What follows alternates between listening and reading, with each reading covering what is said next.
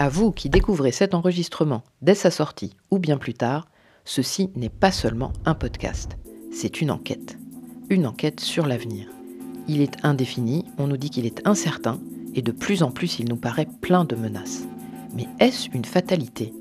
Je m'appelle Ariane Cronel et j'ai décidé de découvrir pourquoi on nous a comme kidnappé notre avenir, et surtout comment penser et avancer aujourd'hui pour faire exister des futurs qui nous réjouiront demain. Enquête d'avenir. Le podcast.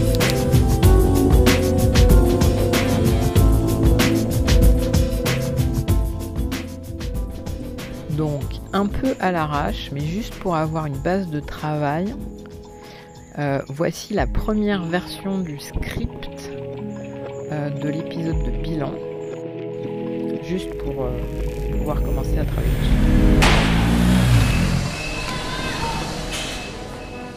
Juin 2023, quelque part en banlieue parisienne.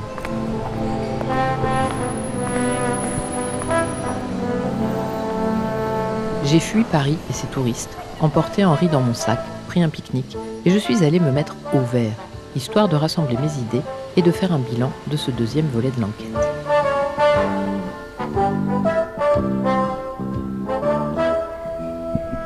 C'est un bon endroit pour réfléchir. En vrai. On est parti. Ambiance Gare de Lyon. C'est bon. Bon alors je, je, je, je parle un peu vulgaire des fois, non? Je, sais, j'ai peut-être pas les bons mots, etc. Bon, J'espère que ça va. Arrivé sur le campus de l'IUT. Ok.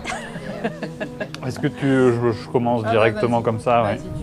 Bah non, je pense qu'on a abordé, euh, on a abordé pas mal de choses. On est bien, ouais 11h33, ouais. Gare Pardieu, monter sur le quai pour Grenoble. Donc il faut pas de bruit de Oh, café. hein. c'est pas gênant. Hop, fais blabla. Blablabla. Ok, c'est bon, je prends. Donc ça, et puis on va mettre l'autre morceau. Voilà, normalement, c'est bon. En route. Je suis sur écoute. Ouais, vous êtes sur écoute. c'est parti. Mode avion, donc. Ouais. euh, voilà, Attendez. c'est vous. Bougez pas, il faut que je l'éteigne. C'est juste que j'ai noté. On enregistre là, c'est bon Ouais, on Allez, c'est parti. À la fièvre enthousiaste des premières auditions s'est substitué un sentiment de vertige croissant au fur et à mesure que mes témoins lacéraient, sans pitié aucune, les fondements de notre modèle socio-économique. Tout y est passé.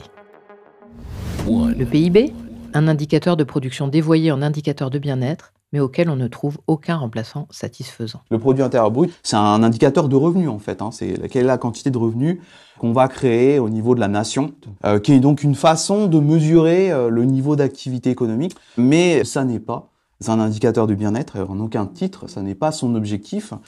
En fait, je pense que du coup, dans l'esprit humain, on associe euh, très forte croissance à euh, bah, voilà, un bien-être général, euh, développement euh, finalement du pouvoir d'achat, mais pas que, développement des droits, d'un certain nombre de choses qui vont de pair avec, euh, avec davantage de croissance économique.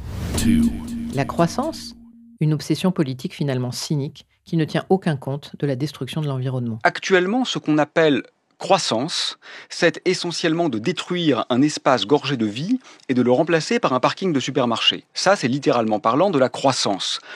Si on le fait avec de l'énergie solaire, avec de l'énergie nucléaire ou avec de l'énergie éolienne, ça ne change rien. À la fin, on a effectivement détruit une forêt pour construire un espace bétonné. À la fin, la vie est morte.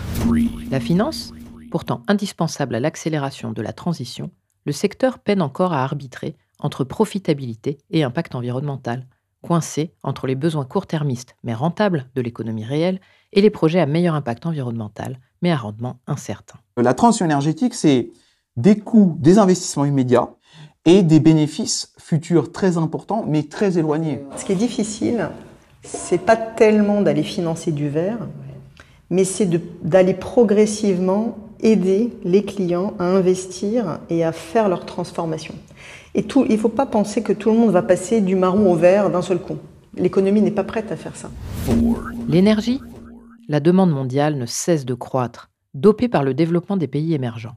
Or, respecter l'accord de Paris implique de passer d'ici 2050 de 80% d'énergie fossile à 20%, sans qu'on ait encore trouvé de réponse à l'intermittence de la production des ENR et avec comme seule alternative une énergie nucléaire qui pose d'autres problèmes. Ce qui est sûr, c'est que ça reste des énergies qui sont peu denses, Et donc à ce titre, en fait, elles sont plus difficiles à déployer et elles sont pas parfaitement substituables. Et donc la transition énergétique, ça peut pas se résumer à simplement faire de la décarbonation. Est-ce que notre société, elle est construite sur un mode organisationnel qui est efficace? Où on se dit, bah, la demande énergétique, elle est liée à une organisation de notre société qui est basée sur l'idée que notre énergie est pas chère et est limitée. Donc la réponse à ça, pour baisser notre énergie, c'est pas le pull.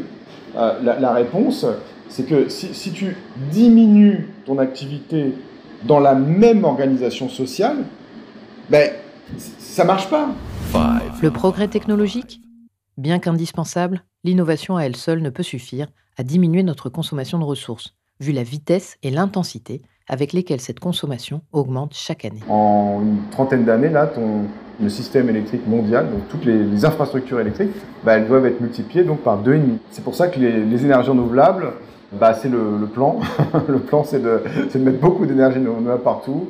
Et donc la filière, les filières et les politiques euh, s'organisent autour de ça. Et donc là, en fait, on n'est plus seulement sur comment est-ce que pour un même usage, je peux réduire le besoin en énergie, mais comment je peux même modifier mon usage, du coup, pour avoir un besoin en énergie qui est encore plus faible, mais parce que j'ai modifié mon comportement? Les transports, ils sont au fondement de toute notre économie mondialisée, déterminent ce que nous trouvons dans notre assiette ou nos commerces, et dépendant à 90% du pétrole. Et il faudrait qu'ils passent de 30% de nos émissions de gaz à effet de serre à zéro d'ici 2050 À moins d'une baisse considérable de la demande, ça me paraît irréaliste. C'est vraiment le pétrole qui l'a remporté et puis qui ensuite est devenu le carburant hyper dominant de la mobilité. Ça veut dire qu'en gros, euh, notamment sur les transports terrestres, il n'y a plus une seule goutte de pétrole en 2050 euh, dans l'ensemble des transports terrestres. Donc ça veut dire à la fois les voitures, mais aussi les poids lourds, aussi les véhicules utilitaires euh, légers, type véhicules de livraison, aussi les bus, les cars, les trains, les deux roues motorisées ou encore les bateaux de transport fluvial. Notre secteur agricole, largement responsable de l'effondrement de la biodiversité, de l'érosion dramatique des sols, il doit impérativement sortir de l'agriculture intensive pour passer à un modèle agroécologique. Ça donne quoi un modèle bio majoritaire? Euh, Est-ce que par exemple, on continue à être capable agronomiquement de faire en sorte que les productions euh, animales permettront de faire de l'engrais pour les productions végétales et que tout ça va bien se passer et qu'on va arriver à un équilibre et qu'on va pas se retrouver à une, un rendement agronomique qui va chuter. Donc si on détricote, il faut être sûr qu'on sait toujours bien faire euh, in fine. Mais avec quelles conséquences sur les rendements, sur la chaîne de valeur, sur la disponibilité des produits alimentaires, sur les revenus des agriculteurs Il y a des investissements énormes euh, au départ. Nous, on est en conversion, donc on a la chance d'avoir encore les aides de l'État euh, pendant les cinq ans de conversion. Ça apporte beaucoup de sécurité. En bio, on est très tributaire de tout ce qui se passe autour, quoi. Là, euh, les bestioles qui viennent manger notre lin cette année, euh, elles nous mangent tout et on peut rien faire, quoi. Donc, en fait, on se rend compte que petit à petit, il va falloir qu'on change nos cultures et on voit pas trop ce qu'on va pouvoir produire d'ici quelques années si ça continue, quoi. C'est le soja qu'on pourra plus faire parce que le soja a énormément besoin d'eau. Nous, en soja, euh, il y a deux ans, on avait deux tonnes d'œufs. Cette année, on était à 300, 400 kilos. Sommes-nous prêts? À trouver moins de choix dans nos magasins et à payer nos achats plus cher quand le storytelling publicitaire nous vante qu'être heureux, c'est consommer Et chez vous, c'est qui le moins cher? Chez Aldi, les fruits et les légumes sont livrés frais chaque jour et ça, toujours à prix Aldi. Lidl propose les 12 merguez fortes à 4,23€ les 660 grammes. 4,23€ les 12 Ah oui L'ananas extra sweet catégorie 1 calibre A8 est à 99 centimes pièce. 99 centimes? Vivons mieux, vivons moins cher. Finalement, sommes-nous encore capables de faire la différence entre nos envies et nos besoins? De ce tour d'horizon des empêcheurs de transitionner, je tire un double constat. Premièrement, tous ces aspects sont liés, ils font système.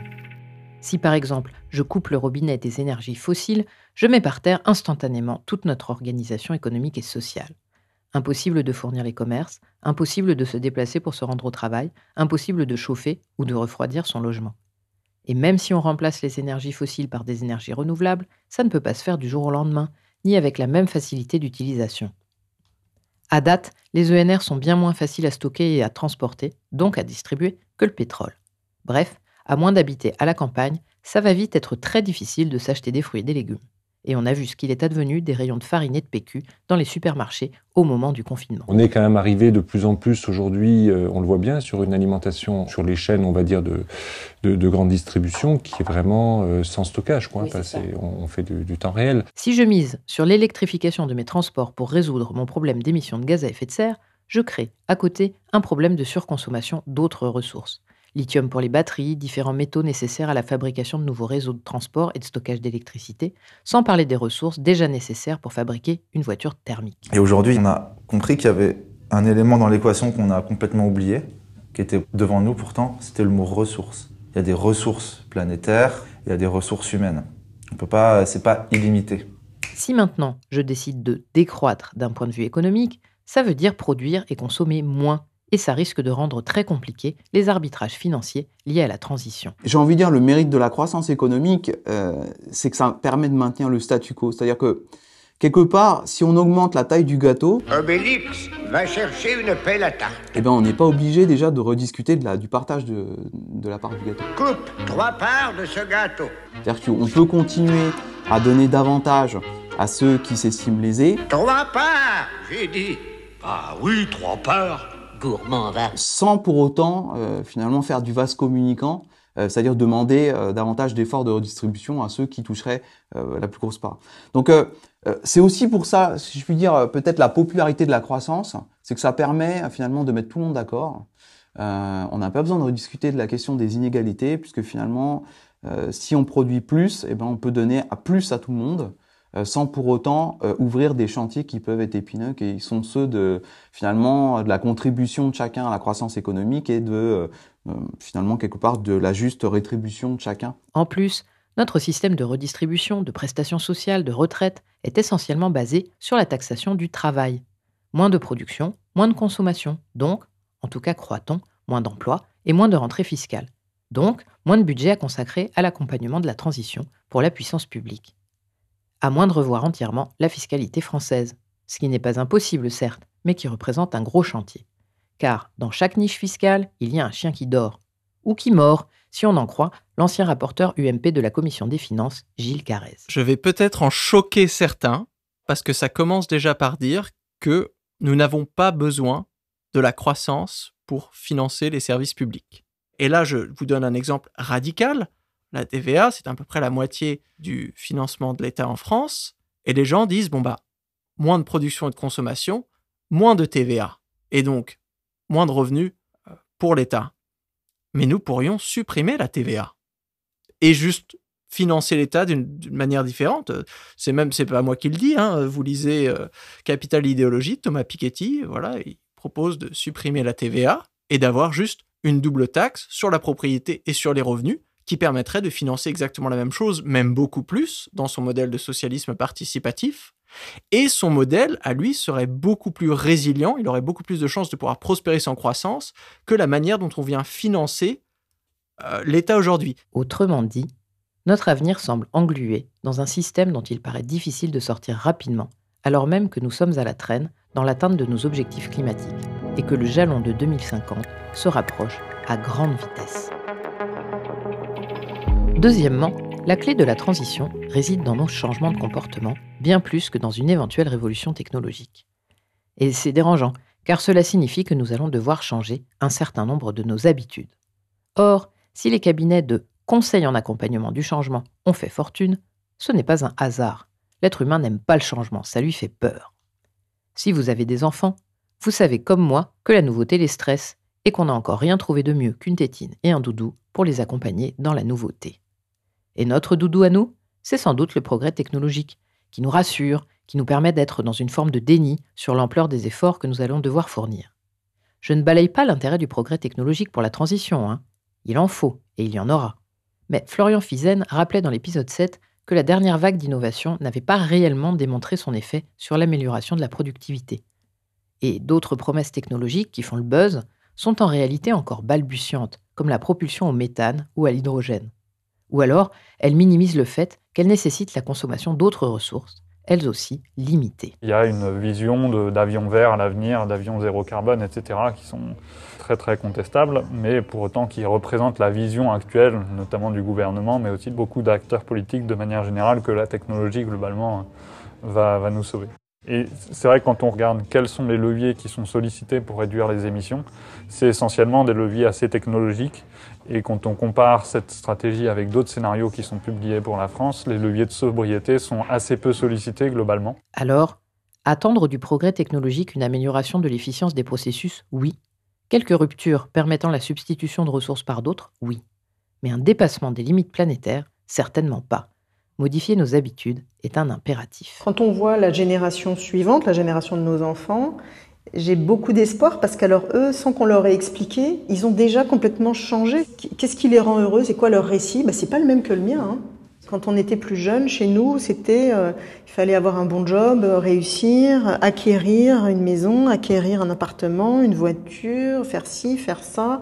Aujourd'hui, il y a quand même de plus en plus de, jeunes qui ne passent pas spécialement le permis parce qu'ils n'en ont pas besoin, qui partent en blablacar avec d'autres, euh, qui font la conversation avec des inconnus dans une voiture et tout le monde est content, qui partent aussi louer des appartements qui ne sont pas les leurs. Bref, ils ont complètement intégré, avant même qu'on leur en parle, cette idée d'économie de l'usage qui maximise l'utilisation des biens en fait. Pour positiver, cela dit, mes différents témoins ont tous souligné une chose, c'est que ces habitudes dont nous parlons l'abondance, la facilité, le toujours plus, sont en réalité très récentes dans l'histoire de l'humanité. On a toujours l'impression aujourd'hui que euh, l'état ordinaire de la société, c'est la croissance. Mais quand on regarde un peu le temps long et notamment le, temps de l'histoire, euh, l'histoire humaine, en fait, on se rend compte que la croissance économique, c'est une parenthèse. Et c'est une très courte parenthèse, même à l'échelle de l'histoire de l'homme, puisque finalement, c'est 200 ans. Et encore 200 ans, sur les, pays industrialisés, parce qu'en fait c'est beaucoup plus récent dans un certain nombre de pays euh, émergents. Et, et, avant cette fameuse révolution industrielle, la croissance existait, mais c'était un niveau de croissance de l'ordre de 0,10% par an. Donc quelque chose qui était complètement imperceptible par l'homme à l'échelle de sa vie humaine. Euh, zéro, je voudrais juste donner quelques chiffres, 0,1% par an. En 80 ans, c'est une augmentation du niveau de vie de 8%. Donc c'est en fait ce que qu'ont connu les Chinois par an, mais à l'échelle d'une vie humaine. Et ça, c'est l'essentiel de l'histoire de l'humanité depuis la révolution néolithique. Euh, finalement, l'état ordinaire des choses, c'était une état de stagnation économique euh, qui sont faits indépendamment euh, de la société de, de, croissance. Le voyage comme agrément, ça a moins d'un siècle. Sa massification, à peine 40 ans. L'agriculture intensive, c'est pareil. La publicité, idem. L'archidomination du transport routier, également. Et sa mondialisation, c'est encore plus récent. Même chose pour le salariat, qui n'allait pas de soi il y a un siècle et qui aujourd'hui est la norme. Nous réfléchissons donc à la transition avec une angoisse liée à ces cartes mentales qu'on croit intangibles, alors qu'elles sont 1. récentes, 2. détournées ou contestables. On est passé de je te vends un produit à je te vends un mode de vie. Bam. Donc je vais raconter une histoire aux gens pour que les gens en fait n'achètent pas un produit mais achètent une vie qui va avec, achètent une personnalité. Achète des valeurs. C'est ça, qui est grave. Je crois qu'on est, quand on est passé aux valeurs, là, on est parti en, roue libre. Si, par exemple, je me raconte que je vis la fin de l'âge d'or de l'humanité, eh bien, c'est très angoissant. Si, au contraire, je me dis que je vis la fin d'une parenthèse de quelques décennies rapportée à quelques centaines de milliers d'années d'histoire humaine, parenthèse au passage durant laquelle on a bradé des ressources non pas millionnaires, mais millionnaires, pour fabriquer des chiens en plastique qui remuent la queue ou des crèmes antirides au nano-minerai, eh bien, ça paraît tout de suite moins grave.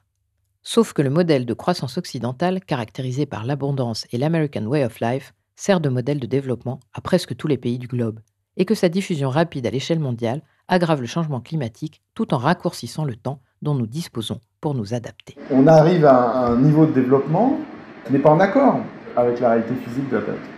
Mais le problème, c'est que les pays de l'OCDE, ils ont dilapidé le budget carbone de la planète donc ça pose un problème d'éthique. Oui, ça pose un problème d'éthique. Et il est donc urgent de cesser la course au toujours plus, en espérant entraîner toute la planète avec nous. Est-ce que cela signifie pour autant qu'il faudrait renoncer à tout? À notre échelle, en fait, euh, on, on, va essayer de voir comment est-ce qu'on peut rendre, par exemple, la sobriété désirable. Mmh. En se disant, aujourd'hui, la sobriété, parfois, ça peut être vu comme euh, quelque chose de très austère, de très difficile, de sacrifice personnel, parce qu'en fait, on touche à l'intime, on touche à la personne, on touche à notre façon de consommer, et finalement, bah, ça, c'est propre à chacun. Donc nous, on va essayer de voir comment est-ce qu'on peut construire ensemble euh, des nouveaux récits des imaginaires positifs, non pas pour imposer quelque chose, mais plutôt pour répondre aussi à un monde qui change. Enfin, ça c'est à condition d'entreprendre de nous-mêmes le virage de la sobriété et de transformer, presque psychologiquement, notre rapport à l'environnement. Il nous faut modifier notre imaginaire des ressources, elles ne sont pas illimitées, et aussi de notre place parmi le vivant. Nous sommes avec, en cohabitation, et surtout en interdépendance, et non pas hors sol et supérieur les hommes, enfin les hommes, les femmes, les humains, se, se rendent pas compte de ce qu'on fait à la planète. Nous, on nous appelle les humains, mais c'est les humains qui appellent les humains.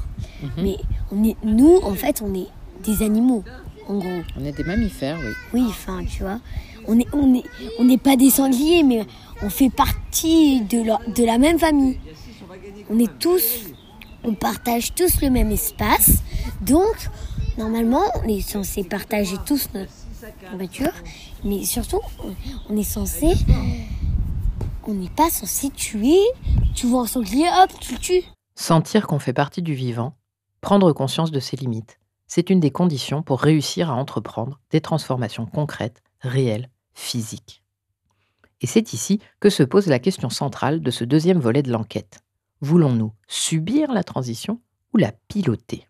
Si je pousse le raisonnement un peu plus loin, voulons-nous choisir, du moins autant que les réalités climatiques nous le permettront, nos priorités, notre trajectoire, nos efforts collectifs, de façon démocratique, débattue, partagée, ou nous les voir imposer de façon autoritaire par des gouvernements dos au mur? Il m'arrive parfois d'échanger avec de jeunes militants adeptes d'une révolution verte, de la mise à bas radicale du modèle capitaliste et de ses meilleurs représentants, les multinationales, et les acteurs du secteur financier. Désertons avant d'être coincés par des obligations financières. Nous sommes plusieurs à ne pas vouloir faire mine d'être fiers d'obtenir ce diplôme à l'issue d'une formation qui pousse globalement à participer aux ravages sociaux et écologiques en cours. Mais nous refusons de servir ce système et nous avons décidé de chercher d'autres voies, de construire nos propres chemins. On ne nous a jamais parlé des diplômés qui considèrent que ces métiers font davantage partie des problèmes que des solutions et qui ont choisi de déserter. Vous pouvez bifurquer maintenant. Il est urgent d'entamer un virage radical de sortir des rails sur lesquels nous installe insidieusement notre diplôme et notre réseau. À vous de trouver vos manières de bifurquer. C'est sûr qu'il est plus facile de prôner la révolution quand on n'a rien à perdre, quand on n'a encore rien construit, qu'on n'a pas d'emprunt immobilier sur le dos ou une famille à charge. Pour ma part, je garde le souvenir du chaos post-soviétique, des hoquets économiques qui ont poussé une génération de retraités à fouiller dans les poubelles et empêché des familles de se chauffer pendant l'hiver à cause de l'inflation je ne crois pas à la vertu purificatrice du chaos, et encore moins à son effet égalisateur. Les plus modestes, déjà en première ligne des effets du changement climatique, seront aussi les plus pénalisés par un effondrement du système qui ferait exploser les mécanismes de redistribution et supprimerait des milliers d'emplois, le temps qu'un autre système, un autre modèle réussisse à se mettre en place. Mais si la voie révolutionnaire n'est pas celle à suivre, que faire? Les logiques du système qu'on veut changer et en particulier les logiques économiques et financières, sont-elles les mieux placées pour initier la transformation de ce système? Ou au contraire, ne peuvent-elles qu'aboutir à une adaptation minimale à la nouvelle donne énergétique, se limitant à décarboner l'économie sans fondamentalement remettre en cause le modèle de consommation et de prédation des ressources? Autrement dit, peut-on réellement changer en s'appuyant sur les logiques qui nous ont conduits à l'impasse climatique? On dit oui, il faut trouver l'argent pour investir dans les énergies renouvelables. Mais concrètement, ça veut dire quoi? Bah, Ça veut dire qu'il faut construire des panneaux solaires, il faut les installer, il faut les concevoir, il faut construire des éoliennes. Avant même d'avoir de l'argent, on a besoin d'avoir des métaux qui sont disponibles, on a besoin d'avoir des personnes avec des compétences qui soient prêtes à travailler pour ça. Si on arrive à décroître aujourd'hui certains secteurs, on va libérer du temps de travail, on va libérer euh, de l'énergie et on va libérer des matériaux. Et une fois qu'on les a libérés, on peut utiliser ces choses-là pour produire ces choses dont nous avons vraiment besoin. Il y a pourtant eu, en un an à peine, une réelle évolution du débat public sur le sujet de la transition écologique. tout du moins en France. Le terme de décroissance et encore plus celui de sobriété sont sortis des cercles militants pour entrer dans les conversations. Même Jean Pisani-Ferry les emploie dans son rapport sur les incidences économiques de l'action pour le climat, le premier à modéliser un tant soit peu les besoins de financement et les conséquences sur l'activité de la lutte contre le changement climatique. Il ne s'agit plus de nier qu'il va falloir changer de système. Il s'agit de se préparer concrètement à le faire. Il va falloir baisser les émissions de gaz à effet de serre deux fois plus vite qu'aujourd'hui. C'est l'un des impératifs du plan d'action écologique que présentera cet après-midi la Première ministre. Quelles incidences économiques de l'action pour le climat? Un rapport publié ce matin par euh, l'organisme France Stratégie rattaché à Matignon donne des éléments de réponse. Les auteurs, Jean Pisani-Ferry et sa rapporteure Selma Mafouz, sont avec nous. Alors parmi les premières phrases de votre rapport, nous ne sommes pas durablement condamnés à choisir entre croissance et climat. C'est vrai ou c'est un vœu pieux, Jean Pisani-Ferry oh, C'est vrai. C'est notre conviction en tout cas. On n'a pas un bon débat sur la question de la croissance. C'est-à-dire que d'un côté, on a des gens qui disent faut décroître, ce qui est philosophiquement compréhensible, mais économiquement une absurdité. Et de l'autre, on a des gens qui disent euh, on peut le faire, mais ça ne coûtera rien, ce qui n'est pas vrai non plus. Et justement, euh, ce que montre votre rapport, c'est que ça va avoir un coût, en tout cas euh, à, court terme, c'est le même Oui, parce qu'en fait, dans les mécanismes économiquement pour euh, réduire nos émissions, il y a trois mécanismes principaux. Il y a le progrès technique, hein, orienté vers des, innovations vertes.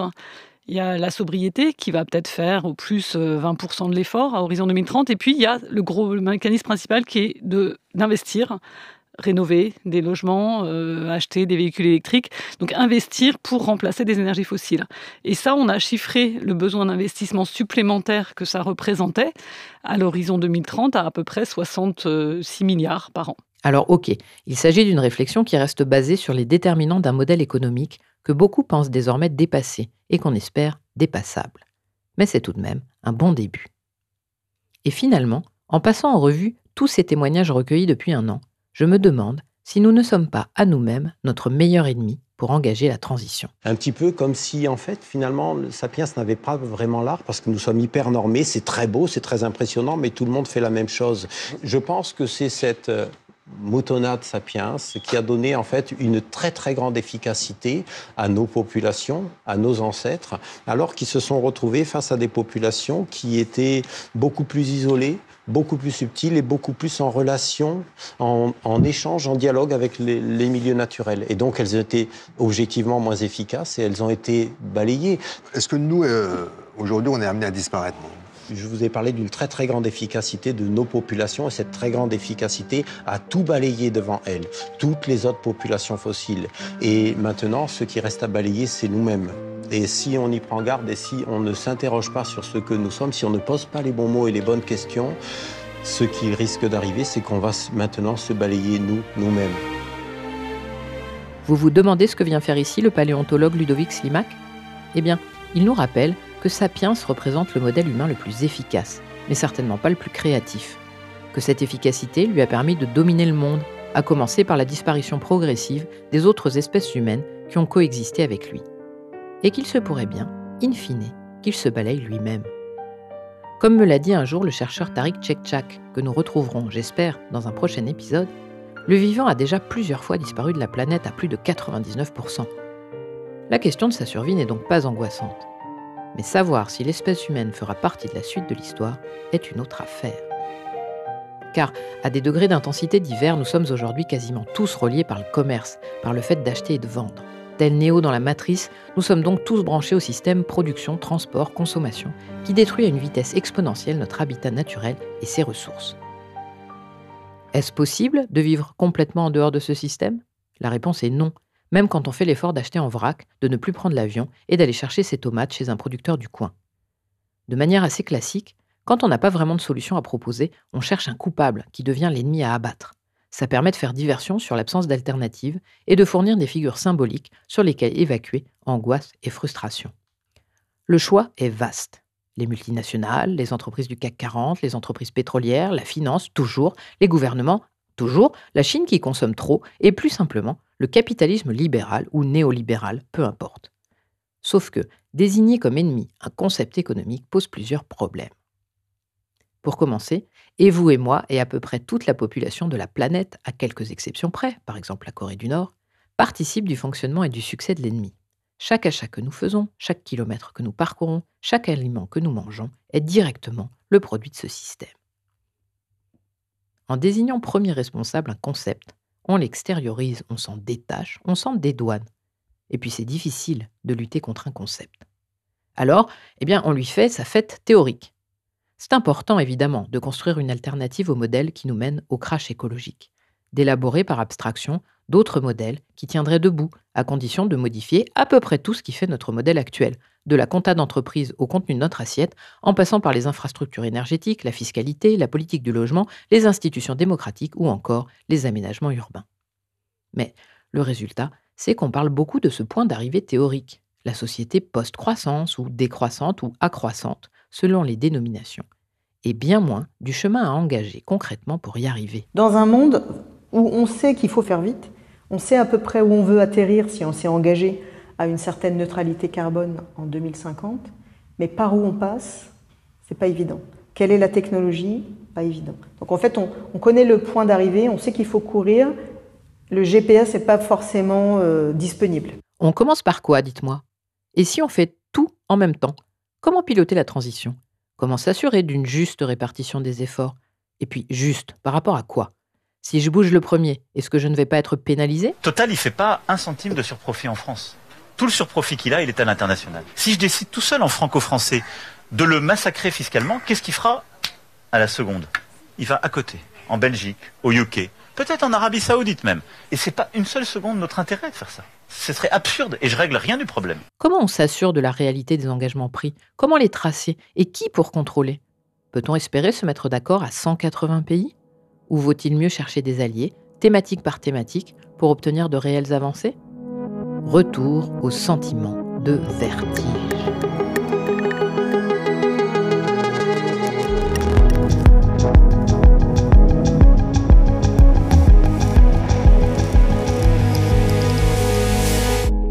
Le chantier est tellement énorme, les effets tellement imbriqués, et on se sent en même temps si petit. La France, c'est 1% des émissions mondiales de gaz à effet de serre, alors est-ce vraiment la peine? Mais si tout le monde tient le même raisonnement, notre avenir à tous n'est-il pas définitivement condamné? Donc on est en fait dans les tensions de la période de transition. Donc la question c'est est-ce que les banques sont là pour financer l'économie telle qu'elle est, et donc on est juste un vecteur, ou bien est-ce que les banques sont chargées d'une mission, un peu comme un gendarme, pour aider à aligner cette économie à 1,5 degré? C'est une vraie question.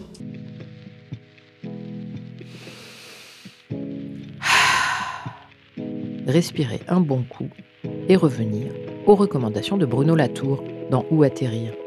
L'échelle planétaire est hors de portée de l'individu, écrasante, paralysante.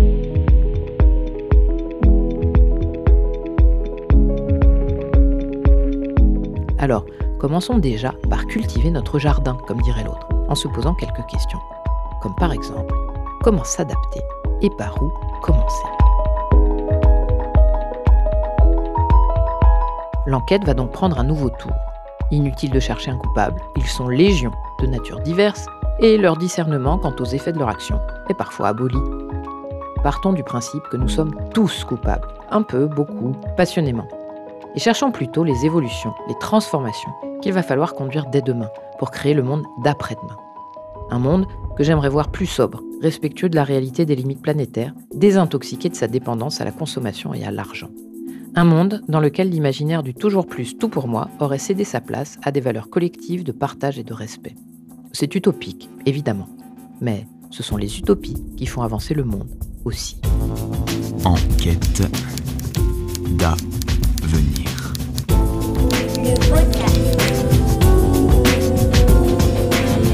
L'enquête continue.